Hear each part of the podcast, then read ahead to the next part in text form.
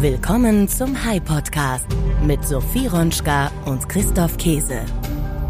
Hallo Sophie, guten Morgen. Wie geht es dir? Hi Christoph, guten Morgen. Mir geht's wie immer gut und dir? Ja, dir geht's wie immer gut. Mir geht's auch wie immer gut. Ich, mir, uns beiden geht's nie schlecht. Geht es dir auch so, dass du manchmal darauf angesprochen wirst von Podcast-Hörerinnen und Hörern, dass die sagen, ihr sagt immer, dass es euch gut geht, kann es euch gar nicht niemals schlecht gehen? ja, das stimmt. Aber doch, ein, zwei Mal waren wir ja auch schon krank oder hatten Halsschmerzen. Das Einzige, was ich heute zu bemängeln habe, ist, dass hier wirklich sage und schreibe 32 Grad in diesem Podcast-Raum sind. Du bist ja heute nicht hier mit mir. Wo bist du denn? Magst du das mal erzählen? Ich bin tatsächlich in Lindau, beziehungsweise auf Lindau, muss man äh, glaube ich sagen. Lindau Insel heißt die Bahnstation. Hier findet statt das jährlich stattfindende Treffen der Nobelpreisträger und Trägerinnen zum Thema Medizin in diesem Jahr. Und da bin ich einen Tag äh, mit dabei, hochspannend. Hier treffen 60, 70, 80 sind es, glaube ich, Nobelpreisträgerinnen und Nobelpreisträger auf junge Wissenschaftlerinnen und Wissenschaftler. Hochspannend hier in der sogenannten Inselhalle. Ich habe heute Morgen die Session schon miterleben dürfen. Sehr spannend. Aber das ist nicht das einzige Event, auf dem du gewesen bist, denn wir hatten letzte Woche unseren High Summit.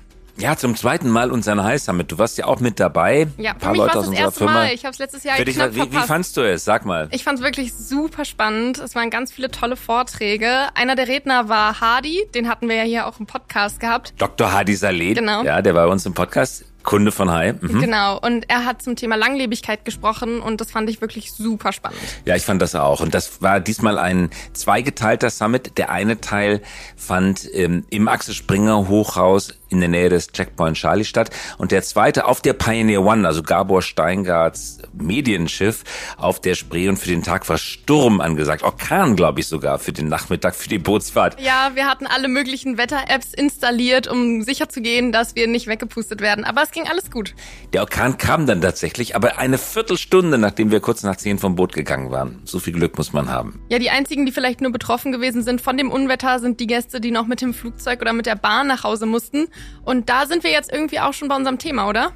Genau, darum geht es nämlich heute. Es geht um die Bahn, es geht um Güter auf der Bahn. Starten wir, würde ich sagen, in diese Folge. Starten wir. Der High Podcast mit Sophie Ronschka und Christoph Käse.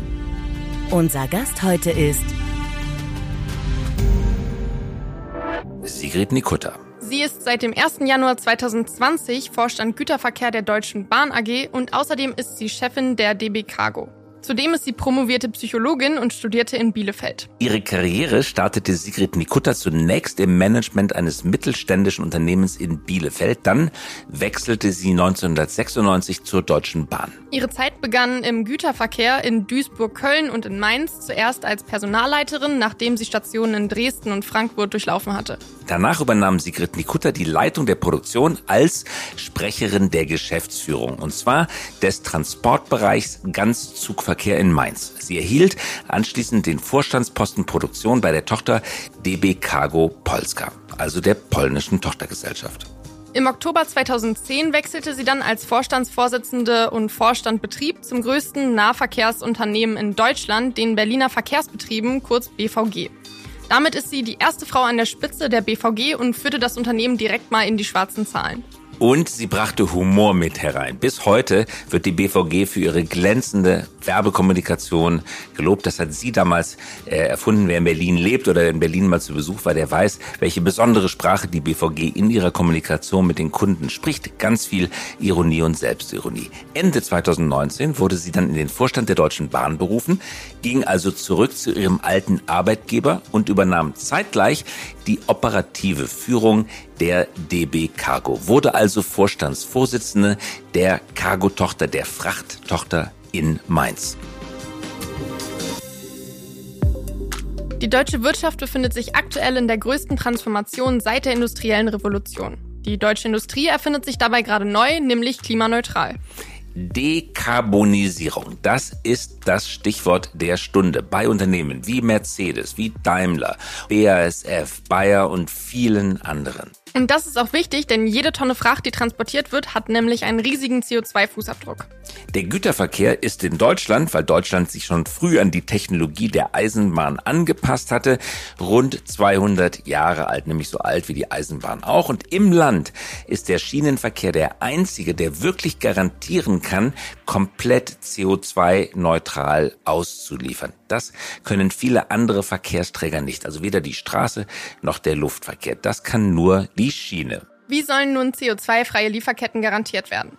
Warum sind sie bis heute nicht effizient genug? Warum rollt immer noch so viel Güterlast auf den rechten Spuren und manchmal Mittelspuren der Autobahn? Und was kann man dagegen tun?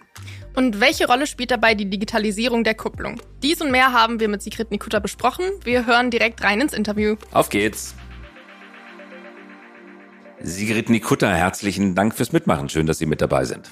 Hallo Christoph Käse, ich freue mich. Als wir das letzte Mal im Hype-Podcast geredet haben, da haben Sie aus einer eine Kindheitsanekdote berichtet, dass Sie sich schon als junges Mädchen, als junge Frau vorgenommen hatten, die rechte Spur der Autobahn leer zu kriegen und das ganze Cargo auf die Schiene zu holen. Noch ist aber die rechte Spur voll mit Lastwagen. Nach neuesten Statistiken ein Drittel dieser Lastwagen fahren leer durch die Gegend und die, die nicht leer sind, die sind etwa zur Hälfte beladen. Was läuft da schief nach wie vor? Ja, äh, damals, als ich mir das vorgenommen habe, war ich die glückliche Besitzerin eines knallroten Fiat Pandas und bin mit diesem Fiat Panda mit 34 PS immer zwischen Bielefeld und Berlin gependelt. Schön die A2 lang. Und da äh, sah ich real, was dort passierte. Vor allen Dingen, weil ich mich ja auch mit meinem Kleinstwagen immer hinter die LKWs einordnen musste. Äh, wie sieht die Welt heute aus? Den Spruch, Güter gehören auf die Schiene, den gibt es seit über 50 Jahren. Und in der Realität ist in den meisten Jahren das Gegenteil passiert. Äh, Güter wurden auf die Straße verlagert, weil es schneller ist, weil es kostengünstiger ist, vermeintlich kostengünstiger, denn die Verschmutzung der Umwelt zählte jahrzehntelang nichts und war auch nicht bepreist. Und das ist genau der Moment, Sie sagten es, Herr Käse, es passiert eine Menge. Das ist genau der Moment, in dem wir uns gerade befinden. Umweltverschmutzung bekommt einen Preis, endlich, vielleicht auch zu spät. Und das ist der Moment, um zu verlagern auf die Schiene. Wir kommen gleich dazu, weshalb die Spuren immer noch rechtsvoll mhm. sind. Aber der Moment ist der richtige. Der Moment ist absolut der richtige. Es geht gar nicht anders. Das sehen viele auch so. Aber es müssen viele technische Voraussetzungen geschaffen werden. Fangen wir mal an. Hatten wir auch letztes Mal drüber gesprochen mit der intelligenten Kupplung. Bisher haben sie, wie der Name schon sagt, Züge, die sind ganz schön lang. Das heißt, die müssen ein gemeinsames Ziel haben, um Waren zu transportieren. Der einzelne Waggon, der sich deinen Weg durchs Netz findet, den gibt's zumindest so lange nicht, wie es die digitale Kupplung nicht gibt. Wie äh, hat sich das in den vergangenen Jahren weiterentwickelt? Ja, Sie sind ja wirklich fachlich tief im Thema. Güterzüge sind exakt so wie vor 50 Jahren, völlig analog. Wir arbeiten hier an der Digitalisierung, die digitale automatische Kupplung, die also Daten und Stromleitungen in jeden Güterwagen bringt, aber natürlich auch das digitale Kapazitätssteuerungssystem für alle Lokomotiven sind hier die großen Schlagwörter. Allerdings ein Thema, was wir vor drei Jahren, als wir unseren letzten Podcast hatten, noch nicht diskutiert haben, ist die Infrastruktur.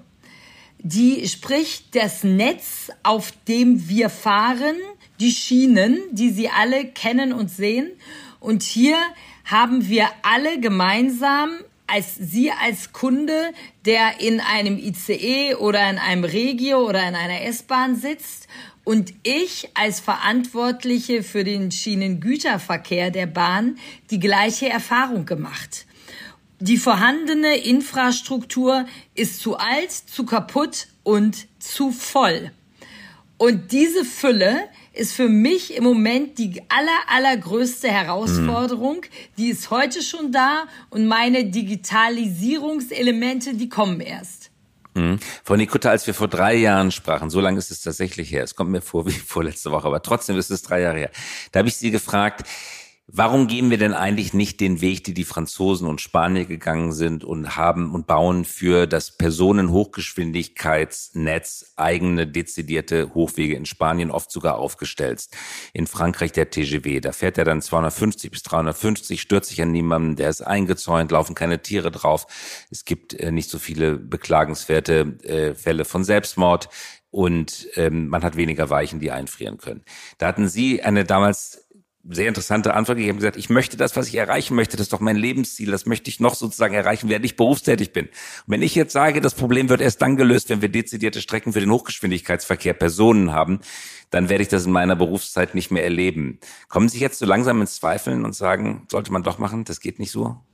Ne, die Aussage ist immer, ist immer noch richtig. Blick nach Japan oder Frankreich ist da interessant, aber in Deutschland haben wir eine extrem dezentrale Struktur, auch Industriestruktur, was ja gut ist. Und wir haben ein 35.000 Kilometer langes Netz, was ein Fund ist, mit dem wir wuchern können. Wir sehen es an jeder kleinen Neubaustrecke, die wir bauen wollen, sei es irgendwo in, in der ähm, Bundesrepublik oder auch in Berlin, wenn wir hier eine neue Straßenbahn bauen wollen, dann sehen wir, wie lange es dauert, wie viel Widerstände es auch gibt, sehr zu Recht einerseits aus der individuellen Perspektive der einzelnen Menschen, Andererseits aus der gesamtgesellschaftlichen Perspektive und um CO2 nachhaltig zu reduzieren, ist dies leider nicht so recht. Wir sehen aber, wie lange es dauert, Neubaustrecken zu bauen. Und äh, mhm. daran wird sich etwas hoffentlich verbessern mit dem Planbeschleunigungsgesetz, aber es wird immer noch Jahre und Jahrzehnte dauern. Das heißt, Unsere Aufgabe ist im Moment, das bestehende Netz zu modernisieren, instand zu halten und zu digitalisieren, so dass wir auf dem bestehenden Netz mehr und störungsfreier Personen- und Güterverkehr realisieren können. Das ist die Aufgabe, mhm. die wir in unserer ich würde jetzt fast nicht mehr von Arbeit, sondern fast in Lebenszeit sprechen, schaffen können. Und das ist eine große Aufgabe, aber wir haben damit begonnen. Und äh, am Ende ist aber alles immer eine Frage auch des Geldes, der allokierten Mittel. Und hier bin ich optimistisch, dass der gesellschaftliche Trend, dass die Schiene gestärkt werden muss, auch sich in den Haushalten der Regierung widerspiegeln wird. Denn unser Schienen, äh, mehr Verkehr auf die Schiene zu haben, das ist wirklich die schnellste und effizienteste CO2-Reduktionsmaßnahme, die wir haben in Deutschland. Jetzt ist die Politik ja schnell dabei, 49-Euro-Tickets auszurechnen. Alles steigt in die sowieso schon vollen Züge ein. Das Netz ist eh schon voll. Nicht ganz so schnell, höflich ausgedrückt, ist die Politik beim Bewilligen neuer Gelder für den Netzausbau.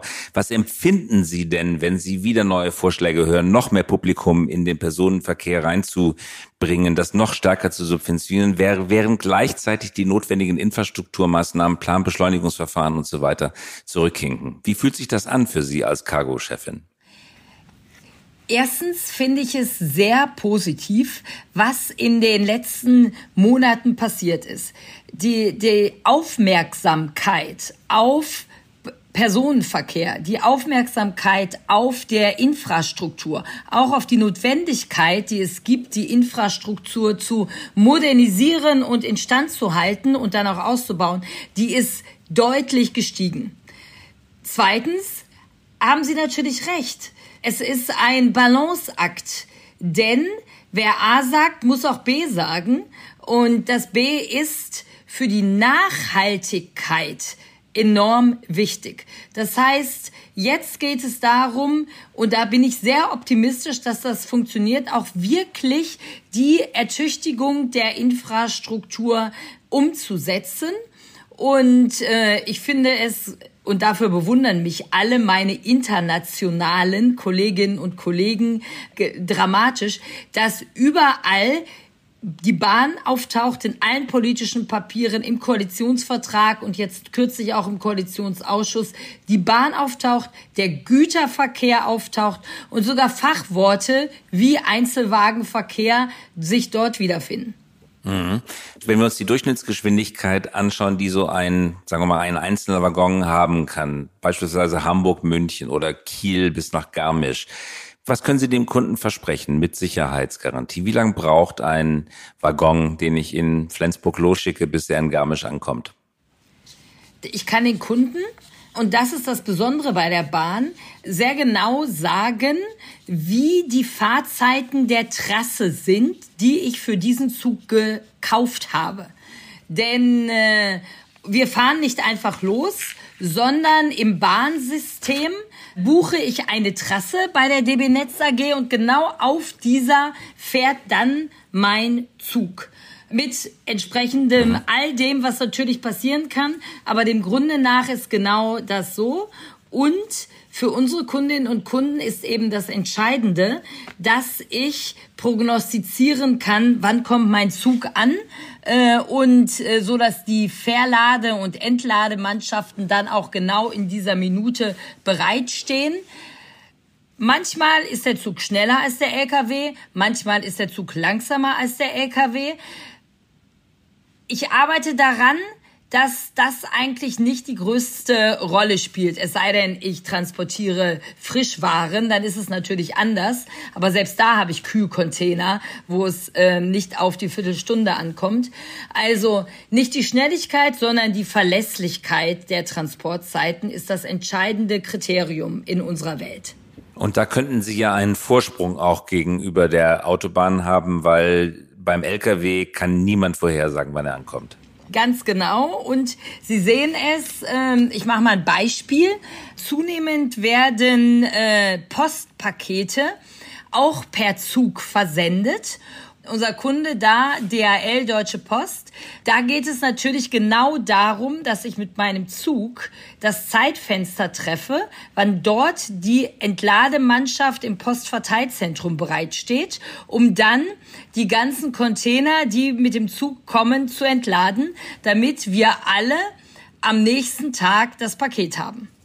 Verständlich. Wenn Sie jetzt auf die vergangenen drei Jahre zurückschauen, was von dem, was Sie sich vorgenommen hatten, auch im Hinblick auf die Unterstützung der Politik ist wahr geworden? Also wo sagen Sie Haken hinter, hat geklappt und was hart noch der Dinge, die da kommen? Herr Käse, da äh, bin ich ganz realistisch äh, selbst reflektiert und äh, manchmal muss ich mich selber motivieren, weil einfach das Tempo in der Realisierung dessen, was, wie ich meine, auf der Hand liegt, nicht so ist, wie ich es mir wünschen würde. Ich kann das auch mhm. nachvollziehen. Wir haben immer sich überlagernde Problemstellungen. Klar, CO2-Reduktion ist eines der Megaziele, aber wir haben die Pandemie, wir haben den Krieg in der Ukraine, wir haben äh, wirtschaftlich herausfordernde Zeiten. Da nehme auch ich zur Kenntnis, dass manchmal das, was dennoch unsere Lebensgrundlage ist, dass das manchmal etwas in den Hintergrund gerät. Denn was wir noch nicht haben, ist die Finanzierung für die digitale automatische Kupplung. Die fehlt die noch. Die haben Sie noch nicht, die Finanzierung. Das, das ist ein europäisches Thema und ein nationales Thema. Und das ist manchmal herausfordernd, weil wer muss jetzt zuerst beginnen? Äh, die digitale automatische Kupplung muss in ganz Europa ausgerollt werden, möglichst im Gleichklang. Also Europa braucht, muss ein Teil äh, haben, Deutschland ein Teil und natürlich die Unternehmen ein Teil. Wie viel Geld brauchen Sie dafür? Das ist die große Herausforderung, dass ganz Europa wenn ich da mal ganz Europa äh, aufziehe, irgendwas zwischen 10 und 13 Milliarden brauchen wird. Nur einen ganz kleinen Teil von 1 bis 2 Milliarden Deutschland, aber natürlich sind das enorme Summen. Das reiht sich ein in, in die ganzen Digitalisierungsthemen für das System Bahn. Die sind ob der Größe immer relativ kostenintensiv. Wenn ich es auf die Größe rechne und auf das Jahr, ist es sehr überschaubar. Dennoch ist es natürlich eine große Investition. Das ist die eine Seite. Auf der anderen Seite, was ist gelungen in dieser Zeit? Das Bewusstsein für die Schiene und die Wahrnehmung, dass wir auf der Schiene für den Gütertransport eine ausgearbeitete, erprobte Technik haben, ist gestiegen. Die Kundinnen und Kunden wollen auf der Schiene transportieren. Also ich habe eine ausgezeichnete Auftragslage, die ich gar nicht komplett erfüllen kann. Das war vor Jahren komplett anders. Wir sehen auch Weichenstellungen zugunsten der Schiene im wahrsten Sinne des Wortes, wenn wir sehen, dass die zusätzliche CO2-Maut für LKWs in die Schiene fließen soll, dann haben wir erstmals den aus meiner Sicht zu Recht wichtigen Schritt gemacht, dass diejenigen, die CO2 verursachen, den Verkehrsträger, der CO2 reduziert, auch finanziell mit unterstützt. Und das ist der eine wichtige Weichenstellung. Also, das heißt, die politischen äh, Weichen sind in die richtige Richtung gestellt, auch für den dauerhaften Verlustbringer Einzelwagenverkehr, dieses hochkomplexe System, was nur ich habe. Also da passiert eine Menge.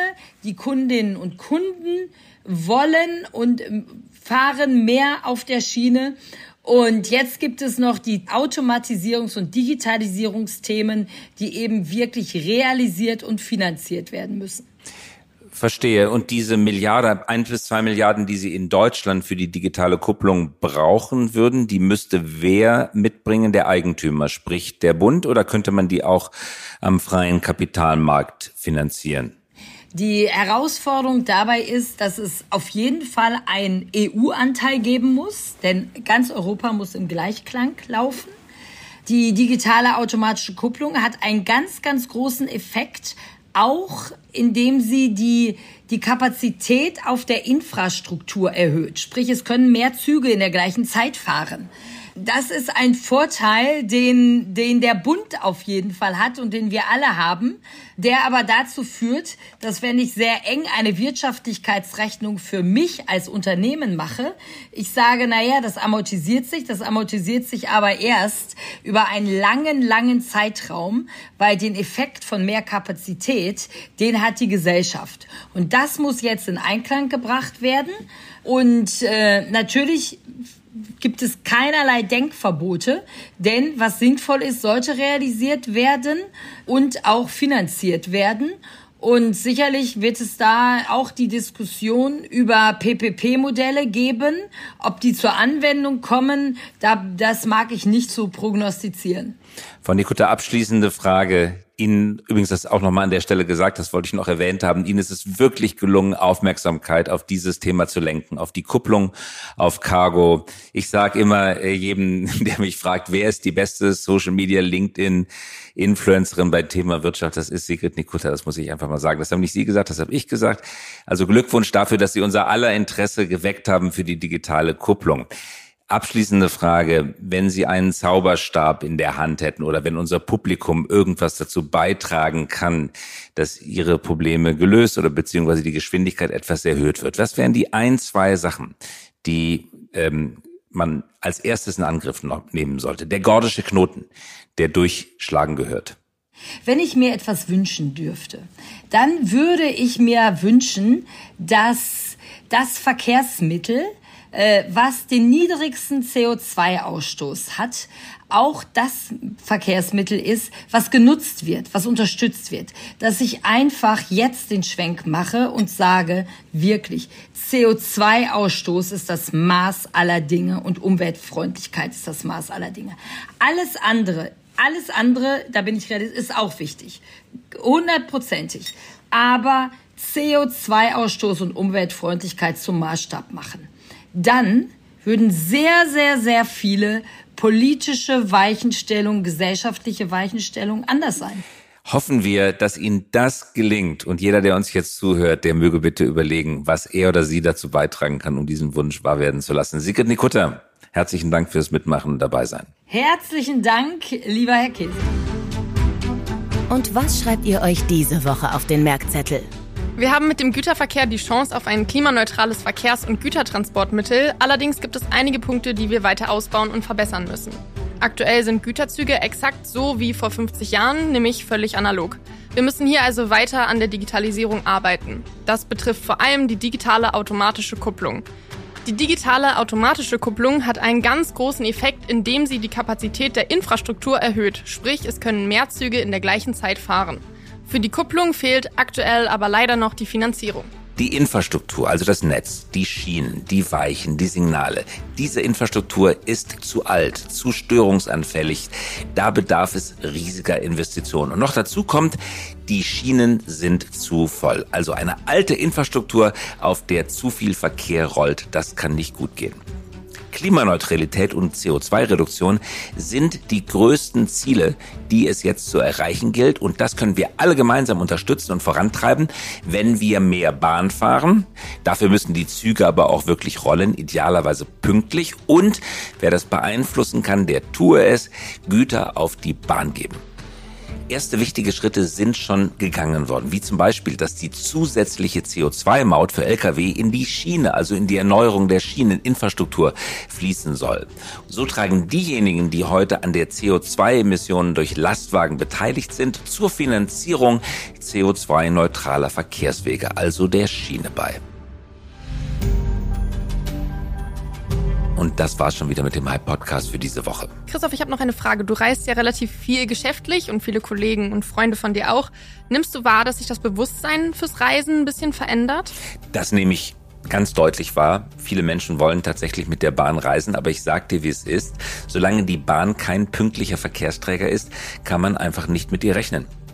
Und ja. pünktlich bedeutet, ähnlich wie in der Schweiz, dass man kalkulieren kann, wann man abfährt und wenn man ankommt. Und wenn das nicht mehr kalkulierbar ist, dann können zumindestens die Geschäftsreisen nur unter größten Schwierigkeiten und Hindernissen die Bahn benutzen. Sprich, sie machen es einfach nicht. Äh, und das kann man auch verstehen. Also, man sollte es so hinbekommen wie in der Schweiz. Da kommen die Züge pünktlich an und sie fahren pünktlich auch ab. Das wäre das Ziel. Dann hoffen wir mal, dass wir dieses Ziel bald erreichen. Das hoffen wir auch. Wir danken fürs Zuhören und sagen Tschüss, bis zum nächsten Mal, bis kommende Woche. Tschüss, bis nächste Woche. Das war der High Podcast für diese Woche. Wenn Sie keine Folge verpassen möchten, immer dienstags um 5.55 Uhr kommen wir heraus. Versprochen. Mögen Sie uns? Dann abonnieren Sie uns jetzt oder hinterlassen Sie einen Like.